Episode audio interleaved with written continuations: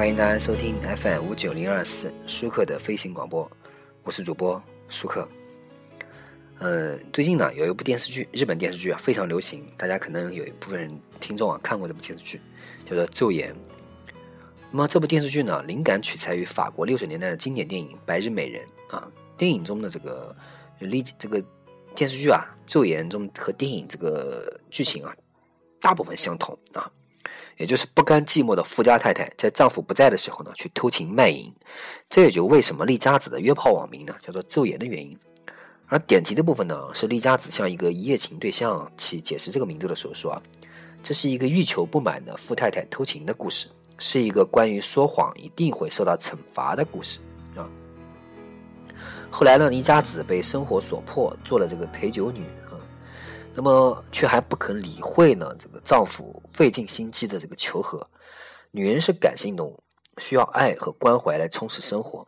人生的每一条路啊，其实都是自己选择的。而丽佳子呢，选了让自己开心那一条。其实呢，丽佳子还是比较让人赞赏的。古代呢，有一个皇帝，他试一下几个儿子，便分给每个儿子呢一卷乱麻，让他们解开。于是呢，多数皇子呢按部就班的慢慢解麻，其中一个拿起刀来，对乱麻就一刀两断。并说乱者必斩，这个刀砍乱麻的那个皇子呢，受到了皇父皇的这个赞赏。后来的历史呢，证实这个皇子较其他的更有出息。这个典故就说明了当断不断，反受其乱，提示我们啊对错误的东西不要抱任何幻想。至少一家子不再幻想，知道自己要的是什么了。从剧情上分析啊，偷情在大众眼中是一个贬义词，而导演呢和编剧一直在引导我们同情着每一个剧中偷情的人物。从最开始呢。这个上户彩隔壁那栋被人蓄意放火毁掉的房子呢，居然从里面被人反锁了。旁白呢不止一次暗示着普通家庭妇女生活的绝望的痛苦。丽家子夫丈夫啊，看似温柔阔绰的外表下，隐藏着自私、粗暴和目中无人。上户彩的丈夫的这个不忠啊、无视和侧意被口化的生活细节呢，让每一个看剧的人都在同情这主角，为他们在婚婚姻外的爱情感动，甚至心跳。加藤修啊，是导演的另一部决胜戏。看似贪图小便宜的潦倒画家呢，其实身上有很多男人缺失的品质。保护。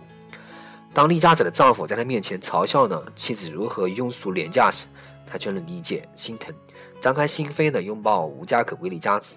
当丽佳子挽着他走在海边阳光下说啊，这辈子现在就快乐，我的心鲜血淋漓的痛了一把，是那种耳光挨多了，有人突然问你疼不疼的感觉。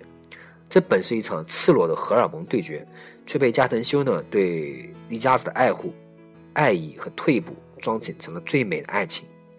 有些人可能不明白，为什么呢？两人偷情败露，加藤呢却撇得干干净净。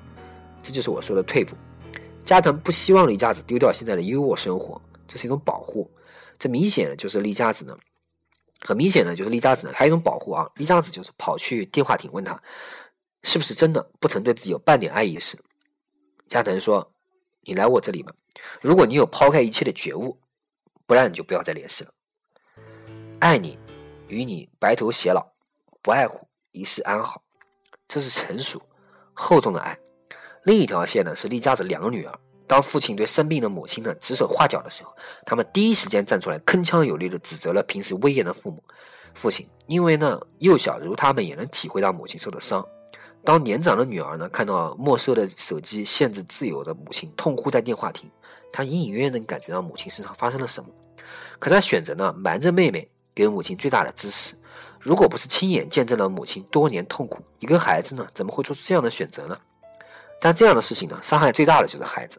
导演埋了一条暗线：木下天之聪颖，他因为母母亲私奔的伤害而自暴自弃，放弃了大好前程。对应的呢，就是真菜对丽佳子的愤怒控诉，这也是昼颜妻们的这个惩罚之一。这只是一个悲伤的故事。为了更坦然的接受命运的耳光呢，昼颜妻选择了这种渠道来释放压力，却终将为这种行为而付出代价，犹如一个死循环。一千万个人呢，有一千万个人的《哈姆雷特》啊，要理解这样的剧呢，或是这样的惊雷悲伤，还希望大家自己揣摩。那么这这首歌的歌词呢，想的也非常好啊。那么这个歌词的漫长的前奏啊，代表着周延期长久的隐忍，最后呢又流露出内心的这个动人的感情。直到高潮呢，也是结尾唱出了催人泪下的内心独白，啊，其实啊，也没必要。女性自立呢，其实常识，但是没必要这个拿出来炫耀啊。所以呢，呃，我们现在说的这个事情呢，也不是说很多人说我们可能在鼓励女性出轨，其实并没有，我们只是说还是要还是要互相关怀、互相关心啊，回到这个原始的这个态度里面去。为什么会出轨，对吧？欲求不满，是吧？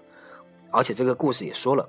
既然出轨了，既然做了这个不太好的事情啊，那么就会有很多的代价和后果。那么咒言期，我刚刚说了，咒言期既然选择了这种渠道，那么就会为这种行为啊付出代价，这是一个死循环。无论你做的再好，是吧？好，感谢大家收听本期舒克的飞行广播，我是主播舒克，再见。